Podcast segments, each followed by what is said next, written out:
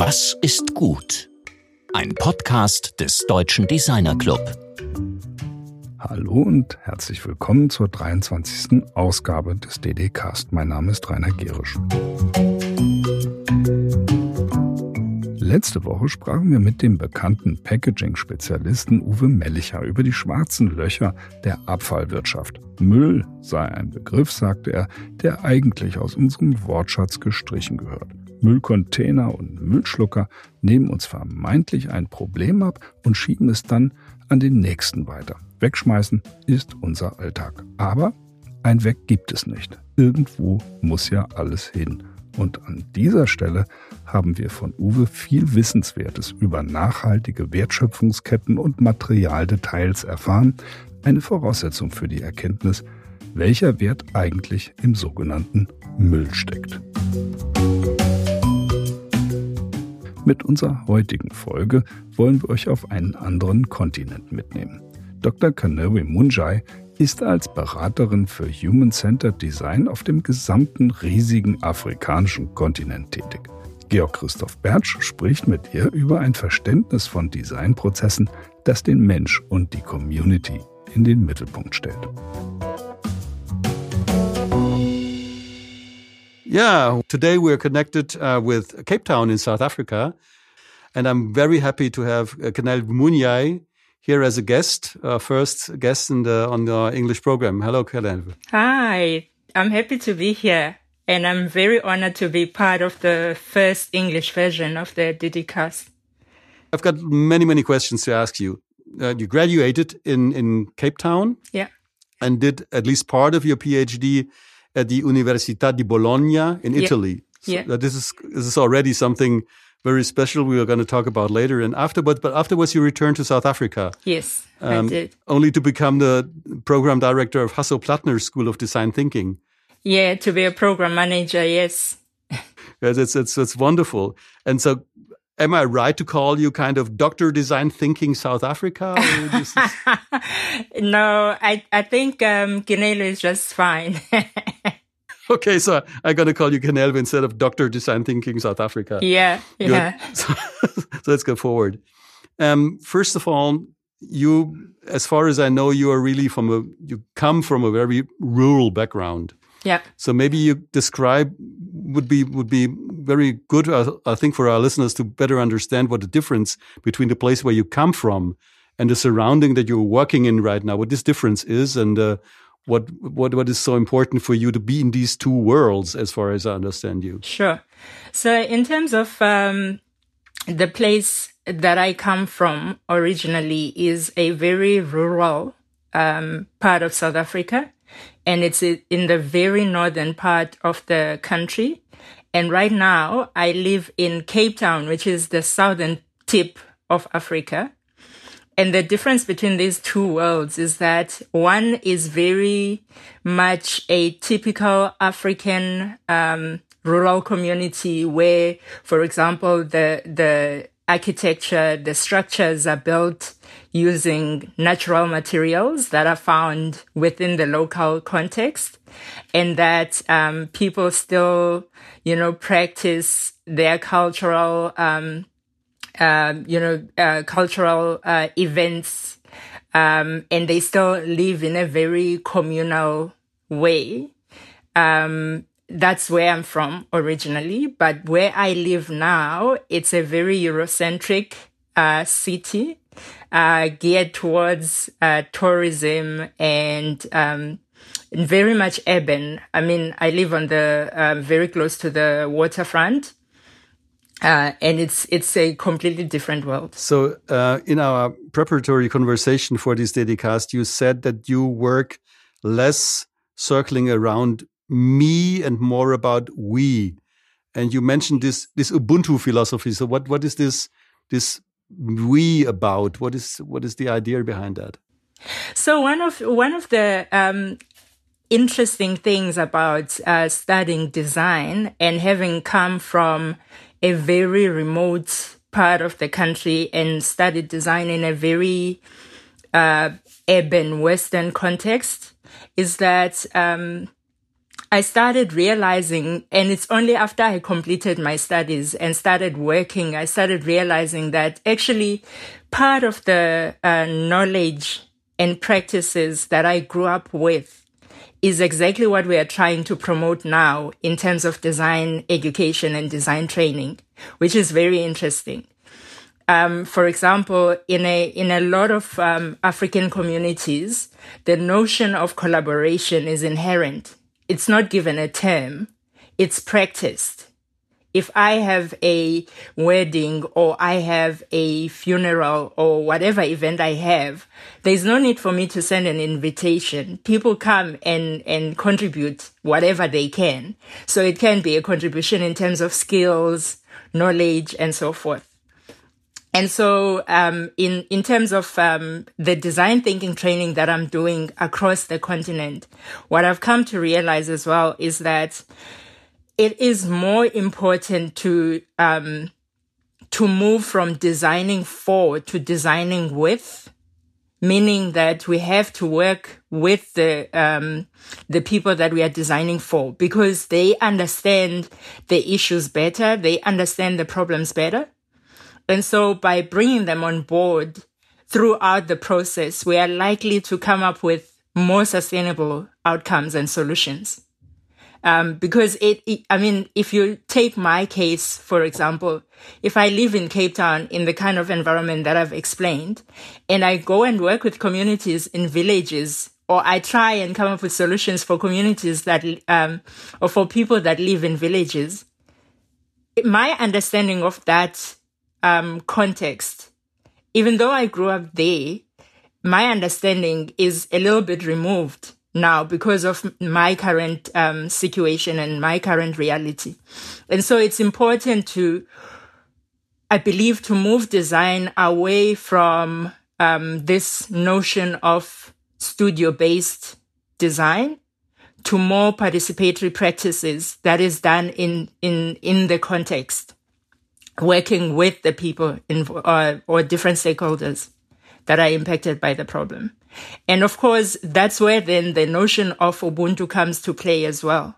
Because it requires you to have empathy, to be open and to be willing to listen and to also involve other people.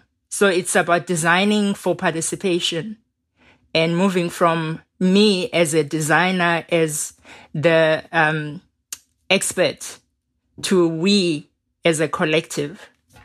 And I think that's how we're going to solve some of the complex problems that we're experiencing. So, what, what I find so so um, appealing or very interesting about your studies and your research studies in Italy is that you um, didn't just sit in the library or talk to people from the international design scene that you might probably meet in Milano, but that you went into researching um, traditional leather manufacturing in rural areas, in family run businesses. So how did you get in touch with these people? Because this is a kind of an ethnological study that you take coming from South Africa to looking at how these people work, how they manufacture, how they do their business, how they communicate. So how that um, came about, I, I started um, developing this interest around issues of um, sustainability.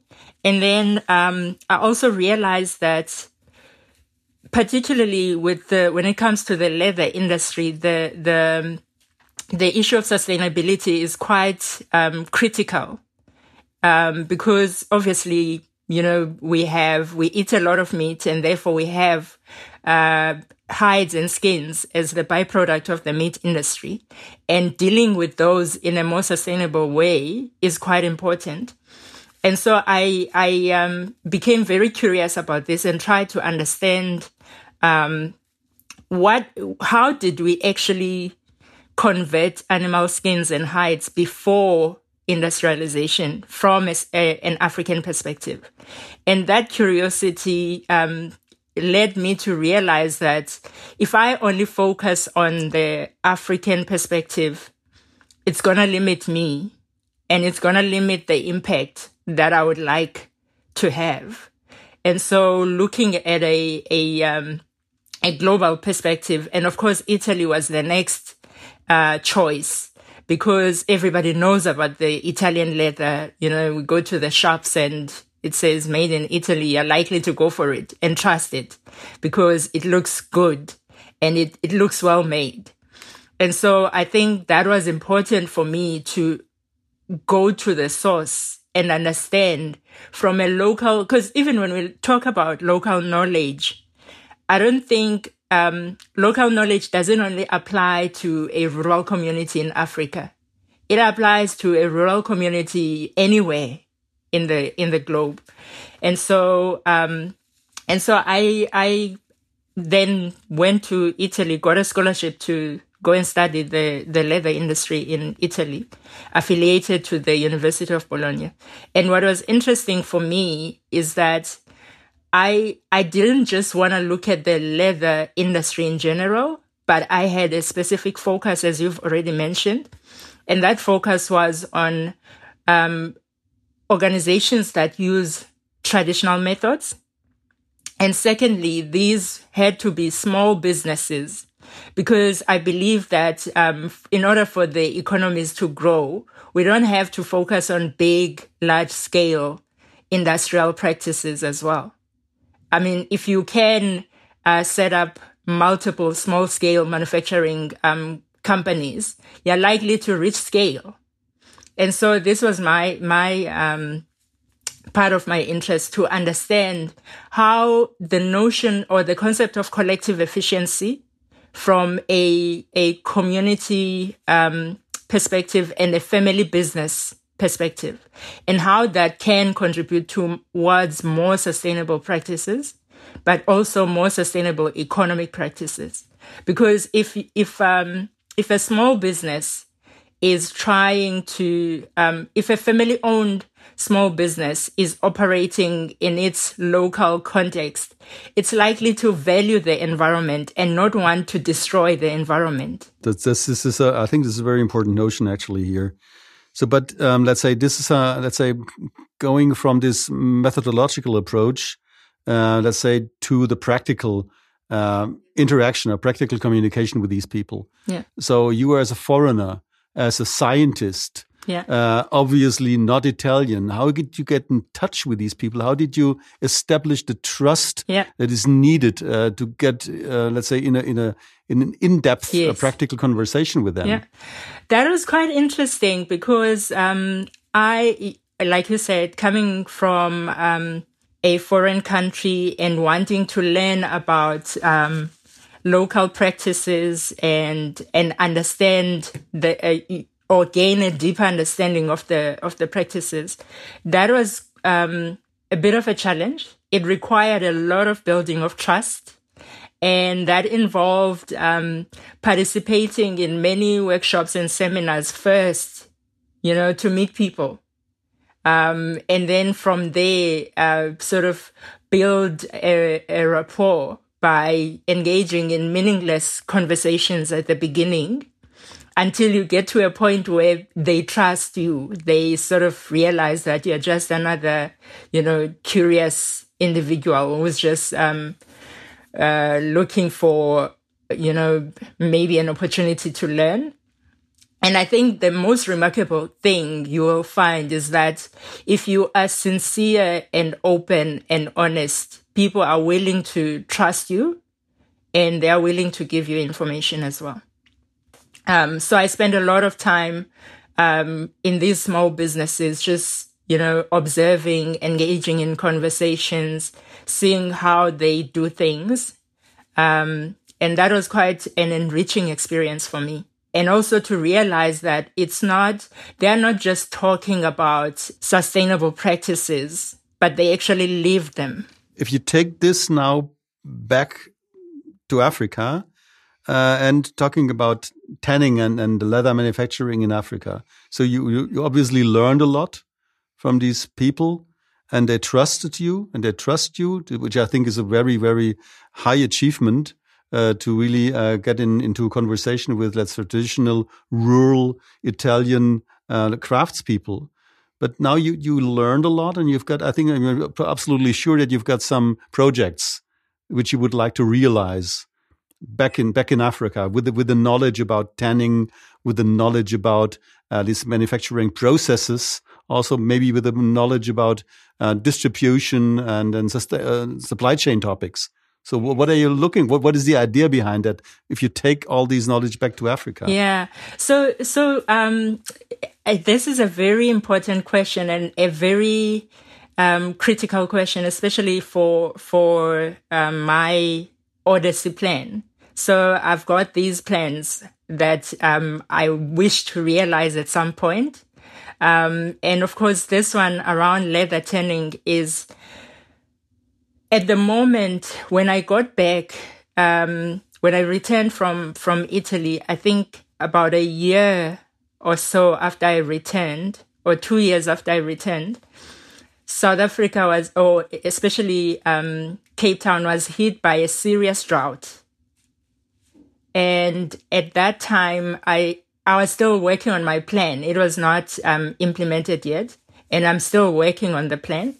But it also made me realize that um, beyond the understanding of the manufacturing process, there are other inno- interventions that need to, or innovations that needs to happen. For example, water treatment is key in the leather industry. And um, seeing that South Africa is a water scarce country, uh, that's one of the, the things that I'm now um, exploring with a couple of um, young engineers in, in, in South Africa. Because what I'm trying to avoid is to start jump into it and start setting up a tannery and then realize that actually I'm contributing more to, um, you know, impacting negatively on the environment, which is something that I don't want to do. Um, and so I'm now in the process of trying to understand what are the alternatives in terms of water, uh, wastewater management and whether is it possible to develop basic technology in South Africa that can allow us to use wastewater from other industries. And the other thing that I'm also exploring is um, waste water from the wine industry, whether that could be used um, in the leather tanning process because it's natural. It's grapes. So this is, uh, and it seems that you're very deep into the research how you can actually do that under all the local conditions. But getting back to what you mentioned uh, before, that you're not only working on, let's say, your project, but also uh, developing projects across Africa. Yeah. And yeah, and in our the, the first conversation that we had uh, some weeks ago, you said that you were working in Malawi and uh, even in the northern Africa. Yeah. Uh, so, what, so what are you about to do there? How do you help local communities or local, um, um, let's say, individuals to develop their their skills or their potentials? I know that you're negotiating finances yeah. Uh, for students with banks yeah. with international organizations. Yeah. So it's it goes far beyond design. It goes far beyond design uh, theory or design management or design thinking. So what are you actually doing all over the continent? Yeah. Yeah. So um, what I'm doing uh, around the continent, um, I can give you a couple of examples. For example, in in Tanzania, I am working with some financial institutions around designing um, inclusive services, banking services for the informal economy. Because a lot of the times you find that um, institutions design uh, services and they make them, it's like a, a one size fit all um, service. But in reality, if you're working, for example, with uh, tea um, farmers, their income is seasonal. And so it doesn't make sense for you to have a banking service that is the same as somebody who earns monthly income. Um, so that's what we are um, still in the process of um, uh, developing. So I bring the design skills and expertise and tools, but the solution is actually developed by the people themselves that work in the industry. I'm not bringing or designing solutions for them. I just bring a process um, and the tools. And then uh, in um, I've also worked in in uh, Malawi around um, issues of uh, malnutrition and so forth. And uh, what was interesting there is that you have a lot of international organizations that are working with communities and proposing solutions to curb um, malnutrition. But a lot of the times, what they are proposing doesn't align with the reality of the context. Um, for example, you have a situation where so in some seasons they have a lot of um, drought, and then in some seasons they have a lot of uh, rains. And so figuring out ways to help people sort of capitalize on the changes of the of the seasons, but also looking at things like um, communal communal farming, where people instead of you know each person um, focusing on themselves, creating these communities where they can support each other. And and of course, what uh, what I've also come to realize is that in some cases, in some rural communities, there are certain people who are very skilled at doing certain things. And then there's uh, there are some people who are also you know knowledgeable about um, the the kind of food that grows well in which time of the year. So part of my work is to bring all these stakeholders together and help them realize that you know you don't have to know everything by yourself and to do everything by yourself but you can capitalize on resources that exist within your community and you can share resources as well as as community members. And um, and then in terms of um, in places like uh, Algeria, it's more around water and energy. Um, so working with young people to to help them, you know, come up with interventions and interventions that are applicable in rural communities around producing or generating energy and also around um, access to water because water is still one of the biggest challenges in, in some of the rural communities in, in Africa. I think most of the work actually um, circles around communication actually. So that's where language comes into the into the game. Uh, I know that you grew up with different tribal languages already. Yeah. And that you obviously learned to speak English. But so what is, and then there, there are all these colonial era languages around French, Portuguese. Yeah. yeah. So how do you communicate with these rural people? Because you, I think if you're working in Tanzania in a rural area, I don't think that people will talk French or English or whatever. Yes. So how do you do that? Do you learn all these languages before no, starting? No, I don't. I don't, I don't learn all these languages because um, a that will require time, and also I think design is a powerful tool because it enables us to be able to communicate some of the concepts, um, and and and I think design becomes a common language for diverse stakeholders and diverse cultures. And so a lot of the times I find that by um, designing the right tools and giving people the right tools, they are able to communicate across cultures and, and language barriers and so forth. So, would you have an, a concrete example of a project where you see this developing, this communication, where design actually um, works as this communication tool? Yeah. Because it's a fascinating yeah. uh, concept that you're just like outlining here. So, as an example, the the project around um, food and and nutrition in in Malawi, the team that I was working with was um, we had a participant from New Zealand, from um, Ireland. Um, I can't remember all the countries, but it was quite a diverse team of um, participants that worked on the project. And at the beginning, the plan was to sort of find a space where we can sort of um, continue working on the project and develop solutions.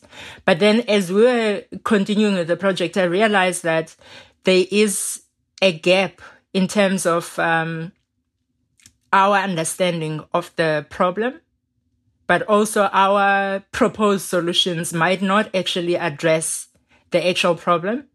And so part of the um, the uh, using design as a way to communicate instead of um, you know having a verbal conversation with people you just take bits and pieces um, like uh, cardboard paper and so forth and you just place it in front of people and say okay if you were to try and explain to me as an outsider the process of um, either processing food or growing food, what does it actually look like? And so instead of moving moving away from um, using words to action, to allowing people to build. Um, so prototyping um, the the process or the activity that they're trying to explain. That sort of helps um, in terms of bridging the language barrier as well because people would end up using certain terms and concepts that uh, instead of um, connecting would sort of divide. Whereas if you allow people to build or to create and to show you. So there's a, an African proverb that says, eyes can see wide, they can cross a river in full flood. Meaning that if visual communication is powerful. If I can see something, my mind can quickly make connections than spending a lot of time trying to explain stuff. And I think from my own experience as well in the projects that I've been working in is that a lot of the times we've been trained to talk a lot and to discuss a lot and I think part of the training that I'm doing is to sh- shift the mindset and to get people to, you know, sort of do more. So to show and not tell. And I think that's important. And I think that's how we're going to solve problems. Less talking and more doing. Please allow me one last question because we, um, let's say, our entire program is, um, is like built around the question of what is good? Was ist gut in German? So if I would ask you straightforward, what would you answer if I say, was ist gut or what is good? Okay. In a very general way. yes. Um, so what is good? Um, I think from my perspective would be, um, anything that embraces diversity of perspectives and anything that put people's um, lived experiences at the center is good. If we don't have an understanding of um, people's realities and lived experiences, um, we are likely to continue perpetuating the the bad by you know ending up with designs that don't that are meaningless, that don't add value, that don't improve lives. So good is um, people centered, and good is uh, participatory and um, embracing of diverse perspectives and views. Wow, wow. So well, um, thank you very much for your time, and um, thank you very much for your for all, all these insights into your work, which is very diverse, which is very human centered, and which I think is very good, actually. Yeah, thank you very much for having me. It's um, it's pretty hot in Cape Town today, so that's why I'm sweating a little bit. okay. So, so well, so then now we are through with our conversation, which was um, perfect. That you can, if you, you can just turn off your sound recording and uh, send uh, the file to us through WeTransfer. I was uh, this was was very very cool. And I, am happy that in the afternoon I listened to the recording that we did during our class, and uh, in order to better. It was very interesting because you really it was obvious that you talked to students. Das war Dr. Kanerwi Munjai im Gespräch mit meinem Kollegen Georg Christoph Bertsch. In der nächsten Folge treffen wir uns mit der noch jungen Chefredaktion der Zeitschrift Form.